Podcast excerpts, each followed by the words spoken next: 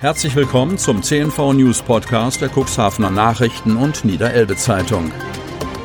In einer täglichen Zusammenfassung erhalten Sie von Montag bis Samstag die wichtigsten Nachrichten in einem kompakten Format von sechs bis acht Minuten Länge. Am Mikrofon Dieter Bügel. Vor den News gibt es einen kurzen Werbespot in eigener Sache. Weihnachtsmann, ein Notfall. Wir haben immer noch nicht das perfekte Geschenk gefunden. Ach, Wichtel, keine Panik. Es gibt doch das Geschenke-Abo der Cuxhavener Nachrichten oder der Niederelbe Zeitung. Oh. Da gibt es Lesefreude, Informationen aus der Region und jede Menge Wissen. Zum Vorteilspreis für Freunde, Verwandte oder einfach für sich selbst. Und zwar gedruckt oder digital. Mehr unter cnv-medien.de slash xmiss20. Und jetzt zu den News. Sonnabend, 19. Dezember 2020. 17 Corona-Fälle, aber Quote sinkt weiter. Kreis Cuxhaven. Nachdem die Corona-Infektionsquote im Kreis Cuxhaven am Donnerstag unter die kritische 50er-Grenze gerutscht ist, sinkt der Wert, der die Neuinfektion binnen sieben Tagen pro 100.000 Einwohner angibt, weiter. Trotz 17 neuer Corona-Fälle im Cuxland liegt die Zahl nun bei 40,84. Am Vortag lag sie bei 47,90, da 31 bestätigte Infektionen aus der Wertung gestrichen wurden. Während wir vor genau einem Monat im Landkreis Cuxhaven auch nahezu 90 Neuinfektionen je 100.000 Einwohnerinnen und Einwohner hatten, hat sich dieser Inzidenzwert mittlerweile mehr als halbiert, führt Landrat Kai-Uwe Bielefeld aus. Mit Blick auf die bundesweite Entwicklung sei aber weiter Vorsicht geboten, warnt der Landrat. Ich gehe davon aus, dass uns auch hier die Pandemie noch eine lange Zeit fordern wird. Deshalb müssen wir uns auch hier weiterhin äußerst diszipliniert verhalten. Die Infektionen verteilen sich auf die Stadt Geestland mit neun, die Stadt Cuxhaven und die Samtgemeinde Landhadeln jeweils drei, sowie die Samtgemeinde Hemmoor und die Gemeinde Hagen jeweils eine. Damit haben sich seit Ausbruch der Pandemie bislang 1548 Personen im Kreis Cuxhaven mit dem Virus infiziert. Zehn Erkrankte befinden sich derzeit im Krankenhaus, eine Person weniger als tags zuvor. Allerdings werden jetzt zwei Personen und damit eine mehr als am Donnerstag intensivmedizinisch behandelt. Derzeit gelten 169 Personen als akut infiziert. Neun Personen werden seit Freitag als wieder genesen geführt. Einzelhandel in der Region stellt sich auf den Lockdown ein. Cuxhaven. Seit Mittwoch gilt der zweite Lockdown. Läden müssen schließen, die keine lebensnotwendigen Artikel verkaufen. Aber nur, weil die Läden, die zum Beispiel Technik oder Textilien verkaufen, nicht geöffnet haben, bedeutet das noch lange nicht, dass man dort keine Waren mehr erwerben kann. Die meisten Geschäfte arbeiten jetzt daran, den Verlust des Weihnachtsgeschäfts zu kompensieren. Das sogenannte Click-and-Collect-Verfahren, also das Online-Bestellen und Abholen vor der Tür, ist weiterhin in Niedersachsen erlaubt, sagt Claudia Schröder, stellvertretende Leiterin des Krisenstabs der Landesregierung. Auch das Liefern von bestellter Ware ist analog zum Liefern von Speisen nicht verboten. Der Kunde informiert sich über die Angebote auf den Websites, bestellt durch einen Klick oder ruft in dem Geschäft an und fragt nach dem gewünschten Produkt. Wenn die Ware bereitsteht, holt sie sich der Käufer im Shop ab. Eine gute Möglichkeit, gerade in der Weihnachtszeit noch Last-Minute-Geschenke zu besorgen. Ralf Duderstadt, Vorsitzender von Cuxhaven Active, schildert seine eigenen Erfahrungen und die anderer Einzelhändler. Bei uns gibt es jetzt viele Dinge zu regeln. Kurzarbeit ist gerade ein aktuelles Thema. Der Einzelhandel bemühe sich, die Waren rechtzeitig zu beschaffen und auszuliefern. Da kämen laut Duderstadt die großen Konzerne gar nicht hinterher, weil die Paketdienste derzeit überlastet seien. Wenn online einkaufen, dann bitte vor Ort, fordert Duderstadt auf. Der inhabergeführte Einzelhandel leide extrem unter den Regeln, so der Kaufmann. Auch die Überbrückungshilfen, die im Januar oder Februar ausgezahlt werden, helfen nicht viel. Sie orientieren sich am Umsatz, aber es gibt Geschäfte, die trotz Öffnung im November nicht einmal 20 Prozent ihres normalen Monatsumsatzes erzielt haben. Das alles Sorge bei den Händlern für Unmut. Maskenpflicht gilt ab Heiligabend am Strand. Cuxhaven.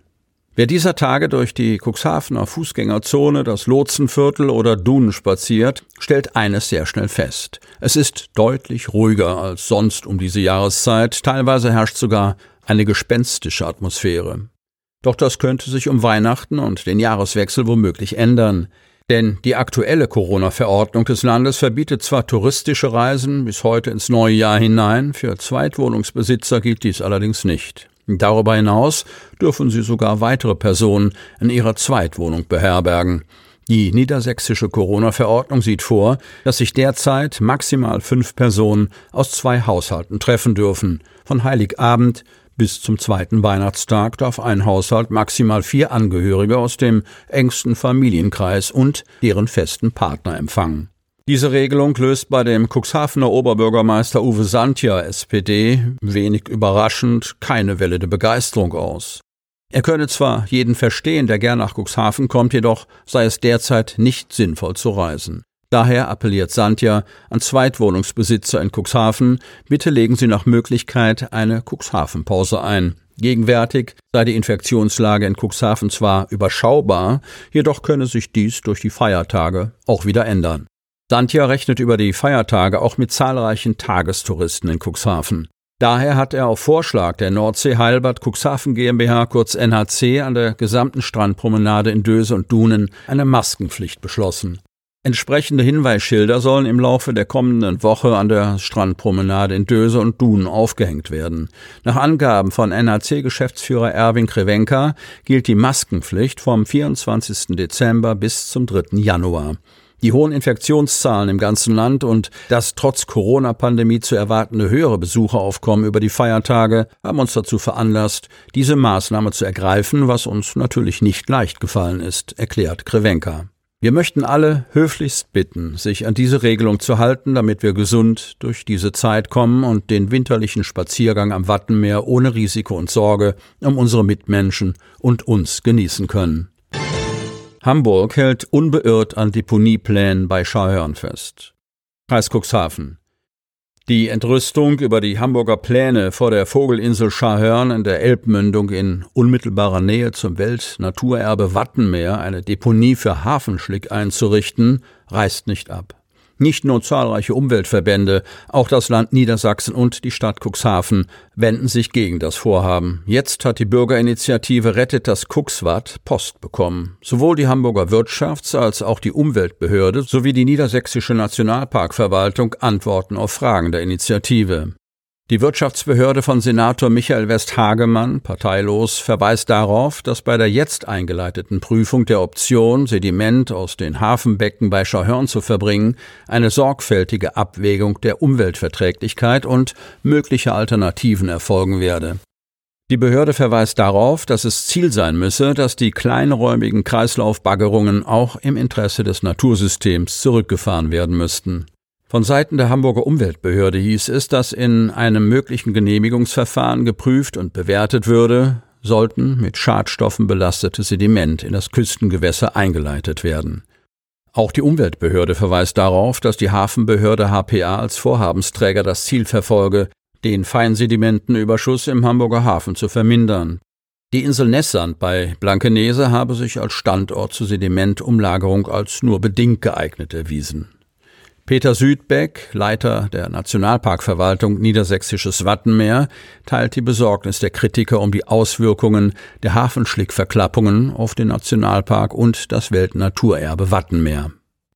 Die Landesregierung gehe davon aus, dass in dem Gebiet bei Schahörn aufgrund der dort herrschenden morphodynamischen Verhältnisse, also die stete Veränderung des Gewässerbetts, keine Lagestabilität für das Schlickmaterial erreicht werden könne. Verdriftungen von schadstoffbelastetem Feinsediment in die angrenzenden küstennahen Gebiete seien zu befürchten. Davon wären insbesondere die Gemeinden im Bereich der Unterelbe und der Außenweser betroffen. Und zum Schluss noch ein kurzer Hinweis in eigener Sache. Sie wollen noch tiefer in die Themen aus Ihrer Region eintauchen? Im CNV Medien Podcast auf Tauchgang kommen jede Woche Freitag spannende Personen, emotionale Stories und tolle lokale Projekte aus dem Landkreis Cuxhaven zu Wort. Einfach kostenlos abonnieren auf Spotify, Apple Podcast, Amazon oder auf der Startseite unseres Medienhauses unter cnv-medien.de. Sie hörten den Podcast der CNV Medien, Redaktionsleitung Ulrich Rode und Christoph Käfer. Produktion Rocket Audio Production.